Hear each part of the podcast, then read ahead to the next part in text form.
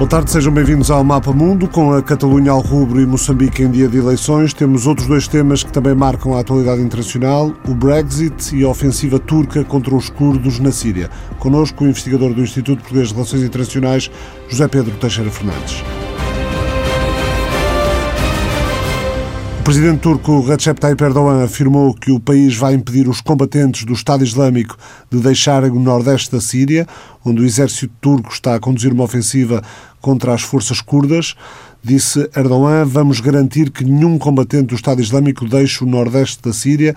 Escreveu Erdogan num fórum do diário norte-americano Wall Street Journal esta terça-feira. O líder turco quer aliviar as preocupações ocidentais que temem o ressurgimento do chamado Estado Islâmico e a fuga dos membros da organização terrorista mantidos eh, em cativeiro pelas milícias curdas das Unidades de Proteção Popular, o IPG, que são alvo da ofensiva lançada na quarta-feira da semana passada por Ankara, no nordeste da Síria. A Turquia acusou eh, ontem, segunda-feira, as forças curdas de libertarem deliberadamente membros do Estado Islâmico que mantinham tido no nordeste da Síria para semear o caos na região.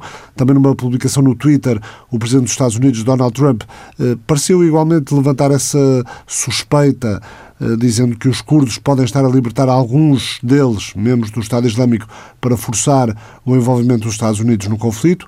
Também na noite de ontem, o ministro da Defesa norte-americano, Mark Esper, eh, denunciou a ofensiva turca na Síria como inaceitável, dizendo que esta operação resultou na libertação de muitos detidos perigosos do chamado Daesh. Erdogan, o presidente turco, criticou a França por suspender a venda para a Turquia de armas provavelmente seriam usadas como parte da ofensiva na Síria. Emmanuel Macron insistiu ontem com Trump, durante uma conversa ao telefone, sobre a necessidade absoluta de impedir o ressurgimento do Estado Islâmico. Pôde ler-se numa nota emitida pelo Palácio do Eliseu. Com o correspondente da TSF na Turquia, João Santos Duarte, vamos recordar aqui as motivações para a ofensiva turca contra os curdos na Síria. Há muito que Erdogan estava pronto para uma ação unilateral da Turquia no norte da Síria Síria. Operação Fonte de Paz, que teve início na tarde de quarta-feira, com ataques da aviação turca e de artilharia contra as cidades fronteiriças de Tel Abyad e Ras Al Ain, evoluiu apenas horas depois para uma incursão terrestre. O alvo são as denominadas Forças Democráticas da Síria, um dos grupos de oposição ao presidente Bashar al-Assad, constituído maioritariamente por curdos e que controla cerca de um quarto do território no nordeste do país. Certo é que os curdos também já retaliaram e atacaram com morteiros a pequena cidade de Akshakale, já no lado turco. O objetivo de Erdogan com esta operação é criar uma faixa de segurança que se prolongue por mais de 30 km para dentro do território sírio e que tenha uma extensão de mais de 500 km na linha de fronteira entre os dois países. A Turquia garante que não está contra o povo curdo, mas apenas contra o que classifica de terroristas, que agem muitas vezes contra o interesse do seu próprio povo. O alvo são em particular os curdos do IPG, as unidades de proteção popular, que Ankara considera serem o braço sírio do Partido dos Trabalhadores do Kurdistão, classificado como uma organização terrorista responsável por milhares de ataques e mortes nas últimas décadas em território turco. A Turquia justifica assim esta operação com a necessidade de garantir a sua própria segurança nacional, impedindo a criação de um novo Estado terrorista dentro da vizinha Síria, depois de neutralizada a ameaça do Daesh, o autodenominado Estado Islâmico. Garante que pretende ainda criar uma zona segura para recolocar um número que pode chegar aos 2 milhões de refugiados sírios, mas sem explicar como pretenderia executar esse plano. Perante as críticas da comunidade internacional, nomeadamente da União Europeia, Erdogan lançou mão de outro dos seus maiores trunfos. Garantiu que se os países europeus classificarem a operação turca como uma ocupação da Síria, vai abrir as portas da Europa aos milhões de refugiados sírios que vivem atualmente na Turquia. Ei, Avrupa União Europeia, se tentarem rotular as nossas operações como uma invasão, então a questão é simples. Vamos abrir as nossas fronteiras e enviar 3,6 milhões de refugiados no vosso caminho. Recorde-se que já desde o início de agosto que a Turquia e os Estados Unidos tinham um acordo para estabelecer uma faixa de segurança na zona de fronteira com a Síria. Foi mesmo criado um posto de comando conjunto e operadas patrulhas mistas com forças turcas e americanas. Mas o presidente Erdogan vinha demonstrando nas últimas semanas a sua impaciência face à lentidão com que as operações avançavam. Levantou o assunto no recente discurso na Assembleia Geral das Nações Unidas e durante essa visita aos Estados Unidos tentou mesmo um encontro bilateral com Trump que não chegaria a acontecer. Tudo mudou com um telefonema entre os dois. Erdogan disse-lhe que não esperava mais e a avançar, e Trump aceitou retirar as forças americanas que estavam posicionadas naquela zona. A retirada foi vista pelos curdos como uma traição, uma vez que combateram junto das forças especiais norte-americanas contra o autodenominado Estado Islâmico e perderam cerca de 11 mil combatentes. Trump insiste que os Estados Unidos não apoiam a operação levada a cabo pela Turquia, apesar de na prática ter estendido o tapete vermelho a Erdogan e nos últimos dias até já se ofereceu para mediar o conflito. Para tranquilizar a comunidade internacional, a Turquia garante ainda que estará responsável pela prisão dos combatentes do Daesh que forem capturados no decurso desta ofensiva. A ofensiva turca tinha começado há poucas horas e em Bruxelas, junto ao Parlamento Europeu, na Praça Luxemburgo, uns 100 a 200 curdos faziam-se ouvir. Liberdade para o Shalan, sempre a referência ao líder do Partido dos Trabalhadores do Kurdistão, condenado à prisão perpétua na Turquia, um Estado para os curdos, apelos ao fim da guerra, liberdade para Rojava, o território do Kurdistão na Síria. Eres Rezantala, académica, diz que vive na Europa há 20 anos, mas não quis concretizar onde, por motivos de segurança, sobre a ofensiva turca diz que o mundo está a ver. Estamos em 2019, não estamos em 1700 ou 1600, quando tínhamos todas essas guerras na Europa. Agora tudo pode ser visto, nós estamos a ver tudo. Há muitas câmaras, muitos média a enviar imagens do que se passa lá dentro. Todos sabemos porque é esta guerra. É sobre venda de armas. Estes grandes países, como os Estados Unidos, a Rússia, vão comparando quem entre eles tem as armas que funcionam melhor. E isto é sobre isso. Há 40 a 45 milhões de curdos no mundo, no Irão, no Iraque, na Síria e na Turquia. Não nos deixam ter o nosso Estado. Somos um povo, temos uma língua, uma religião, uma tradição, uma história, uma cultura, uma tudo. Mas tentam dividir-nos há 100 anos depois do colonialismo. Agora é um pós-colonialismo. Tentam dividir-nos mais e mais. O mundo está a ver. É uma democracia sem vergonha aqui na Europa. É uma humanidade sem vergonha. É uma não-humanidade, porque sabemos do que se trata. A Turquia está a construir a sua cultura e o seu poder em cima dos curdos. Somos um povo sem qualquer poder, sem armas nem apoios. Trump é um homem que, como dizemos em curdo, faz coisas diferentes em diferentes lugares só para ser anunciado. Como toda a gente sabe, foram os curdos que derrotaram o ISIS. Foi graças à morte de curdos que os terroristas não vieram mais para a Europa. Mas esquecem-se, esquecem-se de tudo. Acredita que os curdos possam ter o seu próprio Estado no espaço de uma geração, digamos assim? Têm de ter, temos de ter. Não sei quanto mais sangue temos de derramar, mas teremos. Nós não somos nacionalistas ou algo próximo disso. Nós queremos viver em paz com as pessoas na nossa vizinhança, com árabes, com turcos, com persas. Não somos nacionalistas, só queremos levar a nossa vida. Somos a maior nação sem um Estado e é muito injusto. O presidente norte-americano anunciou ontem sanções contra a Turquia para restringir os ataques turcos aos combatentes curdos e civis na Síria, que começaram depois de Donald Trump anunciar a retirada dos militares dos Estados Unidos do norte do país. O vice-presidente dos Estados Unidos, Mike Pence, anunciou que Trump pediu ao presidente turco, Erdogan, que acabe com a invasão e que ele próprio, Mike Pence, vai à Turquia para discutir o assunto. O secretário do Tesouro, eh, Steven Mnuchin, eh, avançou que três ministros turcos foram objetos de sanções assinadas por Trump. Antes, Trump já tinha anunciado a suspensão das negociações comerciais com a Turquia e o aumento das tarifas alfandegárias sobre o aço turco. Boa tarde, José Pedro Teixeira Fernandes.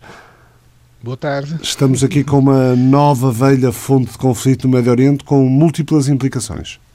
Sim, é verdade. Estamos aqui de facto com um problema que está longe de ser novo, pelo contrário, tem um longo enraizamento aqui no, no Médio Oriente e nesta região em concreto que envolve a Turquia, a Síria, mas também o Iraque e o Irão de alguma forma. Estamos agora é com novos desenvolvimentos que se cruzam diretamente com a evolução da guerra da Síria nesta última fase. Um, e, e, torna também extraordinariamente difícil avaliar esses desenvolvimentos e uh, as suas implicações uh, nos próximos tempos.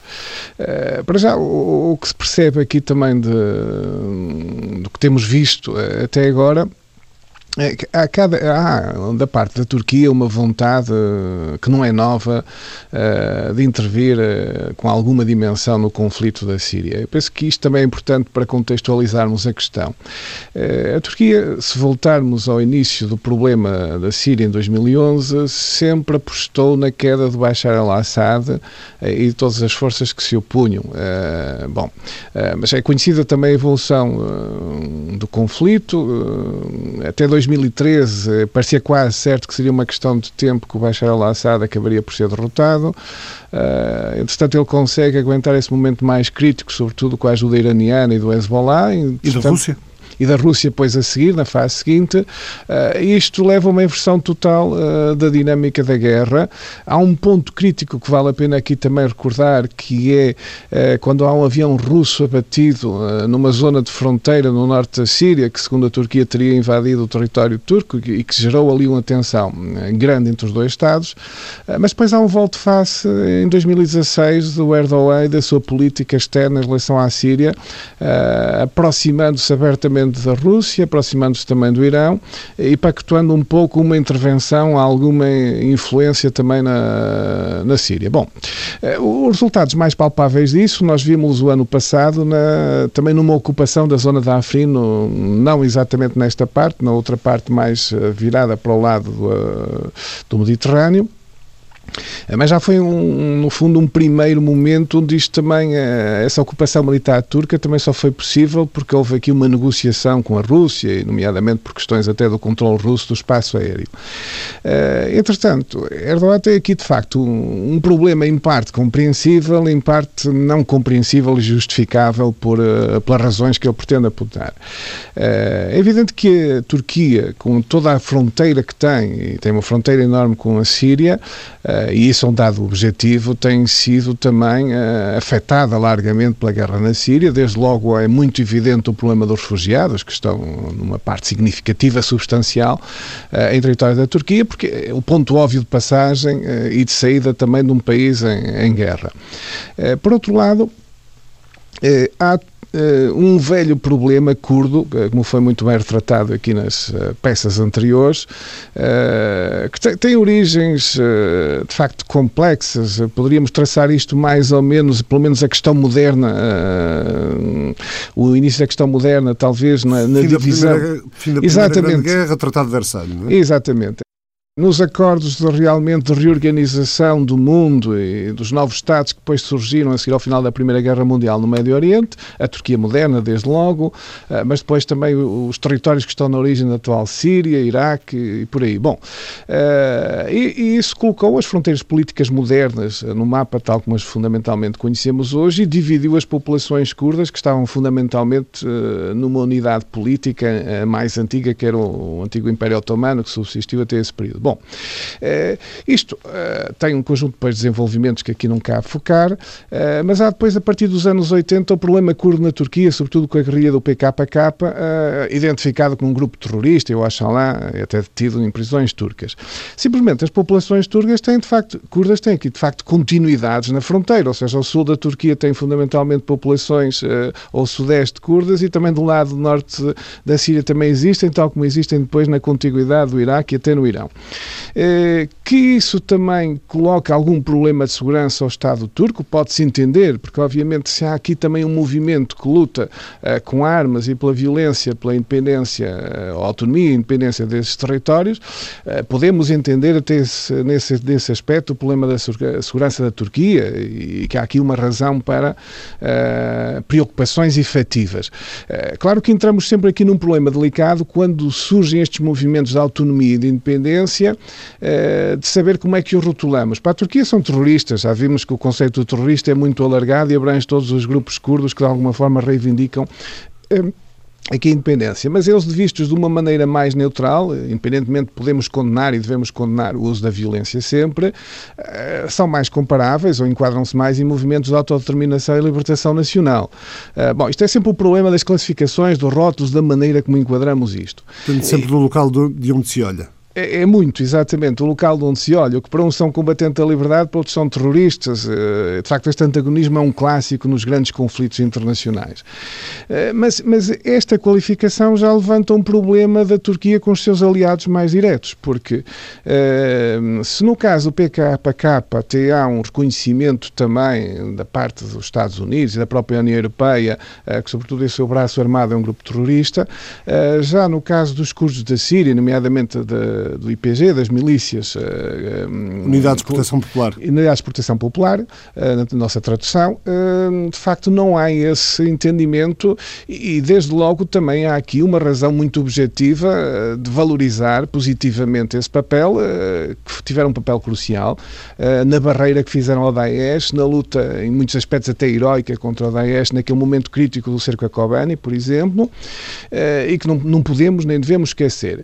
É, é claro que isto isto para a Turquia é um problema extraordinariamente delicado, porque a Turquia tenta sempre apresentar eh, os grupos curdos e, sobretudo, aqueles que têm algum poder militar eh, como grupos terroristas, eh, em alguns casos com o seu fundamento, noutros casos completamente a alterar qualquer fundamento razoável, eh, mas esses grupos realmente ganharam aqui uma dimensão internacional, uma aceitação pela opinião pública, até um reconhecimento do seu papel, eh, que obviamente para a Turquia o que menos interessa num conflito conflito destas características. Eh, ao mesmo tempo, cruza aqui duas linhas, eh, que é eh, o Daesh, o Estado Islâmico, eh, são o problema reconhecido inquestionavelmente internacional de segurança.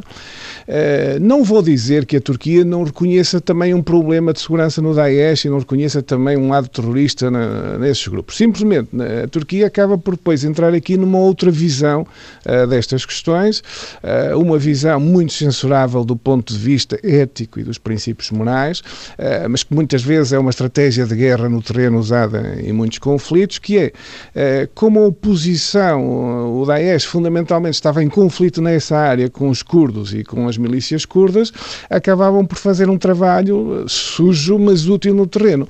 Eh, nós vimos isso notoriamente em 2015, 2014 e 15, no cerco de Kobani, víamos o, o, os tanques uh, parados da Turquia do outro lado da fronteira, a muito poucos quilómetros, e a Turquia na altura não viu qualquer preocupação humanitária, e sabendo que estavam a ser assassinadas civis, famílias também uh, pelo Daesh. Uh, portanto, estamos nesta encruzilhada que levou uh, agora, recentemente, o Erdogan a intervir na parte norte da Síria e a tentar criar a faixa de segurança. Eu penso que isto explica também, e aqui vêm as más razões, razões talvez piores, eu penso que isto explica também por duas coisas. Uma é a própria situação política interna da Turquia. O Erdogan uh, tem perdido um apoio, uh, não tem uh, o apoio tão significativo como teve aqui há algum tempo atrás. A própria situação económica na Turquia tem se deteriorado, embora talvez não esteja tão má como estava um ano atrás. portanto, há um instalar de um descontentamento na população turca e que se começa a ver nos resultados eleitorais. Nós vimos a oposição a conseguir, por exemplo, em Istambul, um, um facto novo nas últimas duas décadas, que estava sempre permanentemente nas mãos do, do, partido que está no poder, o Partido da Justiça e do Desenvolvimento. Portanto, há sinais dentro da Turquia que realmente a oposição está a ganhar terreno uh, e o descontentamento sobre o partido e o controle do Estado que tem o partido do Erdogan a perder terreno. Uh, provavelmente esta intervenção vem também em parte significativa neste contexto. Eh, eu julgo que o Erdogan tenta aqui mobilizar o sentimento nacionalista turco eh, contra os curdos, ao mesmo tempo permite-lhe, como está no meio de uma operação militar, calar totalmente os seus críticos. Eu recordo-me aqui até de uma, de uma coisa curiosa que vi eh, nestes últimos dias Uh, apareceu uh, na imprensa turca, na, na imprensa turca em inglês, uh, uma declaração feita por um líder cipriota na parte norte da ilha, não é? que também está na da prática sob, exatamente sob o domínio da Turquia, mas onde ele dizia, no fundo, que lamentava um pouco esta operação, mostrava preocupação com a questão humanitária, falava também da tragédia humana que foi em 74 o conflito entre as duas comunidades e depois a intervenção militar da Turquia, uh, portanto, a apelar ao bom senso, a calma e a apelar ao lado humanitário.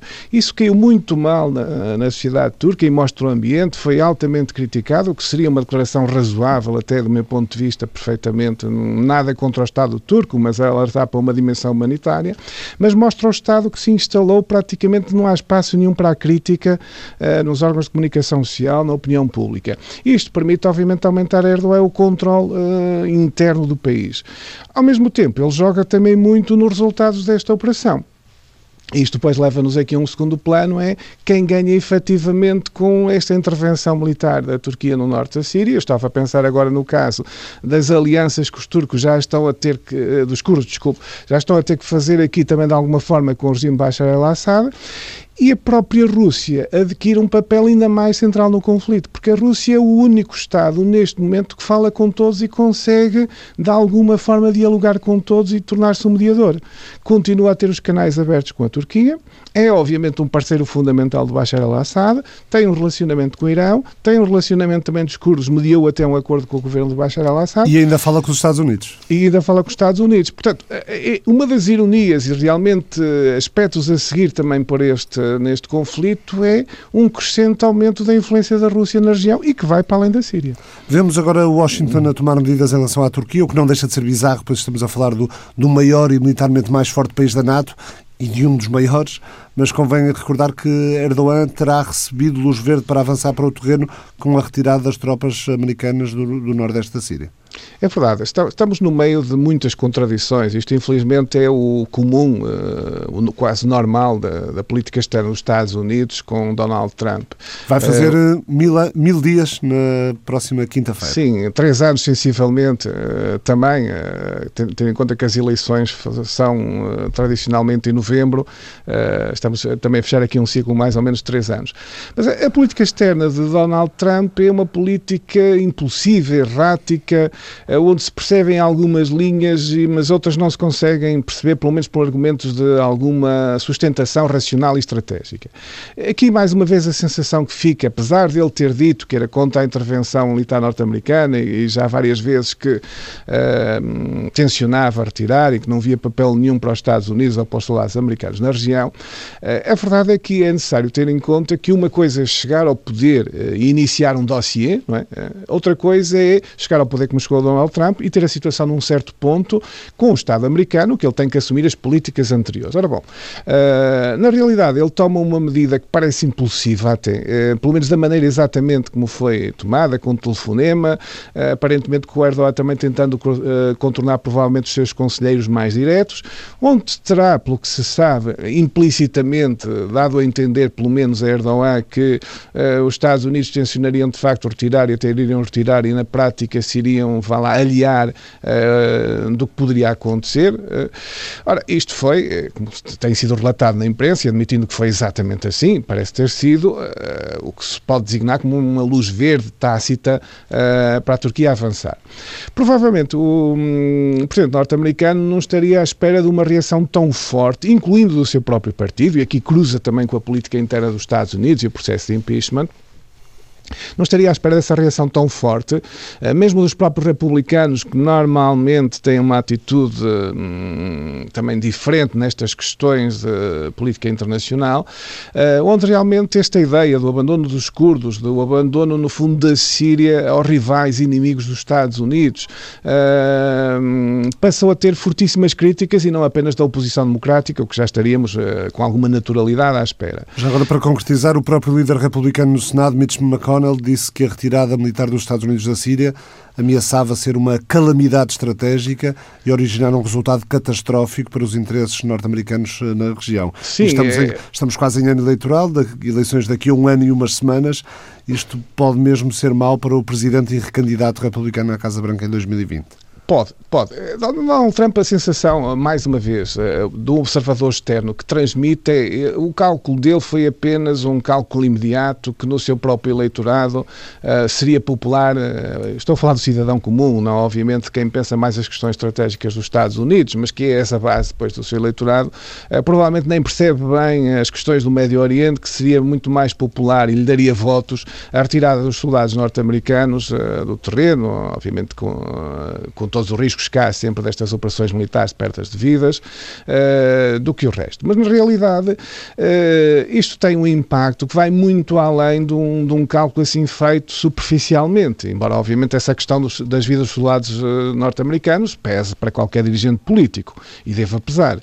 é que nós temos aqui as contradições depois desta política, desde logo os curdos que foram treinados e de alguma forma equipados também pelos Estados Unidos, ao passarem com esta retirada estratégica dos Estados Unidos, uh, que se calhar de estratégico no sentido pleno da palavra tem muito pouco, uh, ao passarem, no fundo, quase obrigados para uma, um entendimento com Bashar al-Assad, no fundo estão a pôr também o seu know-how militar e até eventualmente o seu equipamento a integrá-lo com o exército sírio de alguma forma com a Rússia. há aqui um erro estratégico claríssimo de análise e de não calcular o impacto destas medidas. E penso que o segundo erro estratégico aqui também muito claro é uh, os aliados uh, olham para os Estados Unidos com crescente preocupação de um parceiro também uh, não confiável. porque isto tem implicações para além dos curdos. No fundo, o que qualquer Estado neste momento equaciona também é se eu tiver aqui uma questão militar onde preciso da solidariedade dos Estados Unidos, será que Donald Trump, se não virem o interesse americano tal como ele olha para estas questões, uh, vai efetivamente ser solidário como aliado ou vai, no fundo, procurar lavar as mãos e dizer que não há nenhum interesse uh, norte-americano aí, portanto, aliar-se ou procurar-se afastar do conflito? O que houve, é, depois de toda a pressão interna nos Estados Unidos, da própria União Europeia, mas mais generalizada. Eu acho que há aqui um dado curioso, relevante, que às vezes nós não focamos muito, mas parece-me relevante, é a Turquia habitualmente costumava ter o apoio de alguns Estados árabes sunitas e até uma certa linha de entendimento, por exemplo, com a Arábia, eh, com a Arábia Saudita. Mas, por causa de outras questões uh, que se cruzam também uh, nos xadrez complexos do Médio Oriente, a Arábia Saudita neste momento também não tem grande relação com a Turquia e está na primeira linha dos críticos até da Turquia. Caso, até pelo caso da morte do, do, do jornalista que Exatamente, exatamente. No, na, é, e pela aposta também muito da Turquia no movimento da Irmandade Muçulmana, que a Arábia Saudita vê como uma ameaça à Casa Real Saudita. Uh, portanto, há aqui, pois, nestas linhas cruzadas e nestas rivalidades do Médio Oriente, mas também há um dado que contribui para o isolamento da Turquia, que normalmente a Turquia costumava ter alguma compreensão desse tipo de país, que também tradicionalmente são aliados dos Estados Unidos, mas uh, com a Arábia Saudita à cabeça, eles estão abertamente a condenar aqui, uh, de facto, a atitude da Turquia. Porque a Turquia, neste momento, de facto, está muito isolada internacionalmente, dentro, pelo menos, dos seus aliados tradicionais. Os Estados Unidos, eh, neste momento, voltaram a aumentar a pressão eh, em termos económicos, até com algumas sanções a membros do governo turco, mas realmente, eh, como me colocava a questão, isto tem aqui um lado até estranho e preocupante, que é o que é que vai acontecer à NATO estas decisões? Porque aí, mais uma vez, a Rússia é um dos grandes vencedores disto. Da ótica russa, compreensivelmente, tudo o que seja divisões da NATO é bom. Ora, esta divisão da NATO, onde a rivalidade com os Estados Unidos e até as tensões com os Estados Unidos agora uh, estão em crescendo. A União Europeia também, onde a Turquia até candidata oficial, uh, está aqui numa atitude mais que compreensível de crítica. Uh, o grande problema da União Europeia é não ter meios de pressão efetivos sobre a Turquia. mas coloca aqui um problema sério, de um ponto de vista, no sistema de segurança aeroatlântico tal como ele está desenhado, e na NATO em particular. Outro tema para o Mapa Mundo de hoje, o Brexit. Ontem houve discurso da Rainha Isabel II, de início de legislatura, discurso em que a monarca, eh, como tradicionalmente, leu o programa do governo e logo nas primeiras linhas ficamos a saber que a prioridade para o executivo de Boris Johnson é sair da União Europeia a 31 de outubro. Faltam 16 dias. Eh, José P. Teixeira Fernandes acredita que possamos ter um acordo no Conselho Europeu dias 17 e 18, quinta e sexta-feira?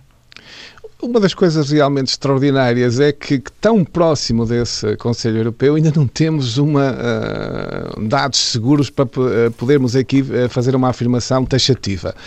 sabemos há... que as negociações continuam, sabemos que Michel Barnier, o negociador em nome da União Europeia, já definiu uma, um deadline, um, um ultimato para Boris Johnson até à meia-noite para, para que para que o Reino Unido possa aceitar as exigências da União Europeia uh, e aceitar uh, e aceitar um, chegaram a um entendimento, chegaram, chegaram a um entendimento, chegaram a um acordo, eh, particularmente na questão da, na questão da Irlanda da, da do Norte, que é, tem sido o problema mais crítico. Bom, o ponto, eu acho que o ponto da situação que podemos fazer nesta altura com os dados que temos, e de facto, não, a realidade é que também não sabemos exatamente como é que está a ser negociado. A Irlanda do Norte está seguramente no centro, isso é objetivo desta negociação, eh, mas eh, o, o tempo aqui realmente é crucial, porque este, este tipo de negociação passa primeiro por um entendimento político mais geral e depois por um desenho ao detalhe uh, dos aspectos jurídico-técnicos e da maneira de,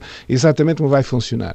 Uh, e a questão é que o tempo realmente aqui é muito pouco. A sensação que eu, que eu tenho, pela informação que tem vindo a público, é que parece haver aqui sinais que esse acordo até será possível. A grande dúvida é, mais uma vez, se será possível desenhá-lo e concretizá-lo uh, a um ponto de poder submetê-lo a uma decisão política, que obviamente depois aí não se vai estar a negociar os detalhes técnicos, tem que já que haver aí as linhas fundamentais acordadas para isso, e se isso depois também será possível fazer a tempo de chegar a uma reunião extraordinária que está prevista do Parlamento Britânico para sábado. Eu acho que nesta altura o que se pode dizer é que vai ser muito difícil, mas não impossível eventualmente fazer isso.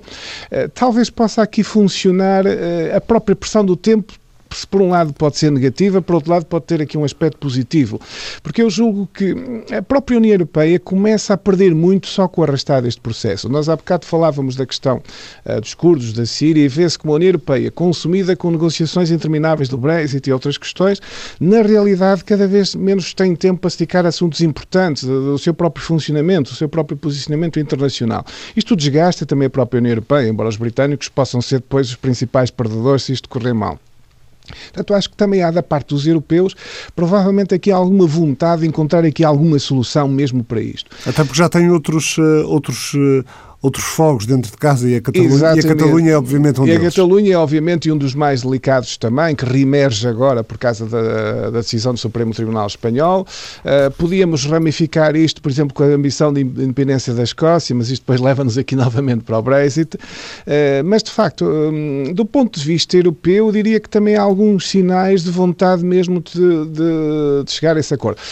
A dúvida que eu coloco, e acho que vale a pena deixá-la aqui, é uh, se chegamos à cima Cimeira uh, Europeia, tal como ela está agendada, com, vá lá, com um princípio de acordo político, ou seja, com aquela percepção que temos aqui uma base e que isto vai chegar a acordo, só que ainda não no ponto suficiente para o Boris Johnson poder chegar no sábado ao Parlamento Britânico e dizer está aqui o acordo que eu negociei. Uh, como é que isto depois pode trabalhar politicamente? Uh, é a interrogação que neste momento não temos resposta, mas será de facto uma interrogação uh, interessante.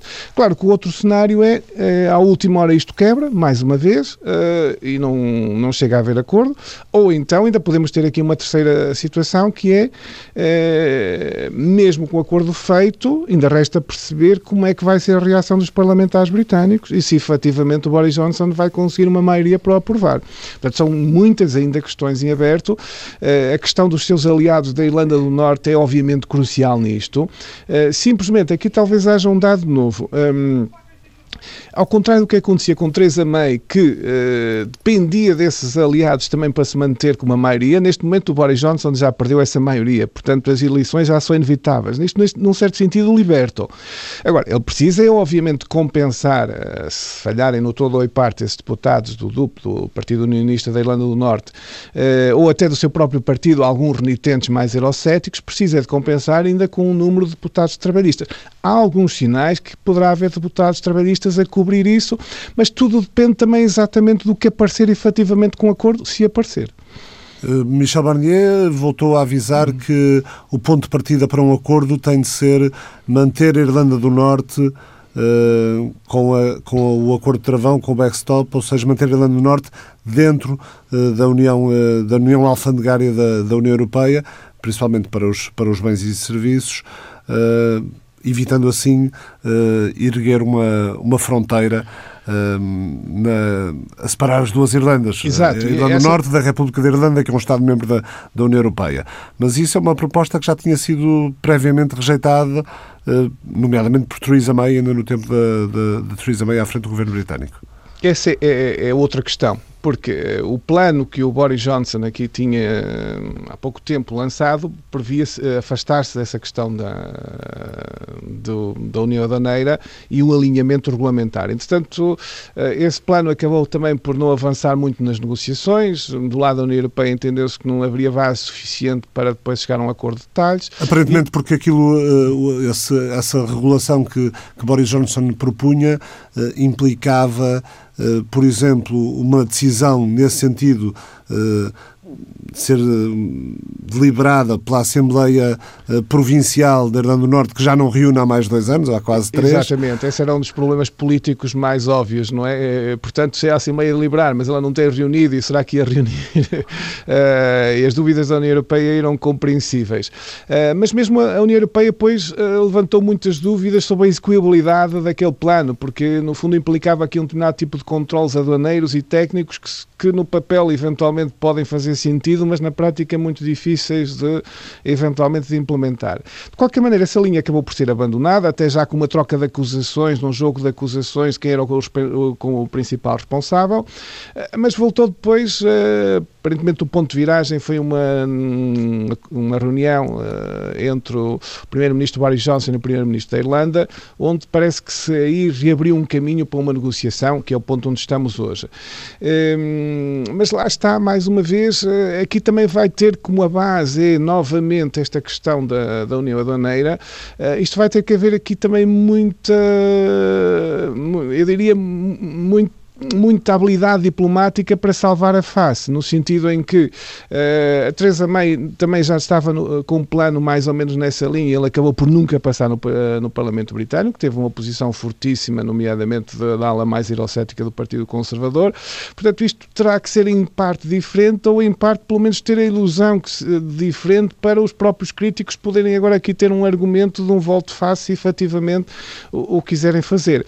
Mas nós não temos, na realidade, muita informação informação sobre isto. Sabemos que está a ser retomada essa ideia de uma outra forma, mas a realidade é que os detalhes não têm emergido. Portanto, não, não podemos também muito avaliar em que ponto isso está ou não está uh, nesta altura. Mas vai ser também uma questão interessante ver o que é que esses críticos que nem queriam sequer ouvir falar dessa proposta agora eventualmente farão uh, se ela reaparecer sobre uma outra forma. Portanto, é preciso esperar pelo Conselho Europeu de quinta e sexta-feira, não havendo não havendo grandes razões para, para otimismo, também não está posta de parte a hipótese de uma solução, até Sim. porque sabemos que as negociações estão a, estão a continuar e, e a, a, União Europeia admite que estejam a ser apresentadas ideias criativas em relação à, à questão da, da, da fronteira ou da necessidade de superar a questão da fronteira na Irlanda. Parece ser esse mesmo o ponto da situação, ou seja, alguma possibilidade de algum entendimento, mas uh, obviamente com bastante prudência para percebermos se isso é viável ou não. Embora a União Europeia, vale a pena aqui acrescentar, tem muita tradição daqueles acordos da 25 hora, como às vezes se diz, não é? De longas reuniões e depois à última hora que se consegue chegar ali a algum tipo de entendimento. Pode ser que isto funcione, mas também pode mais uma vez ser uh, um falhanço total e haver logo um jogo de tentar empurrar culpas e apenas depois tentar tirar dividendos internos na política britânica, que inevitavelmente existirão eleições uh, sobre isso. José Pedro Teixeira Fernandes, muito obrigado por ter vindo ao Mapa Mundo. O Mapa Mundo volta à TSF na próxima semana. O Mapa Mundo é uma parceria da TSF com o Instituto Português de Relações Internacionais.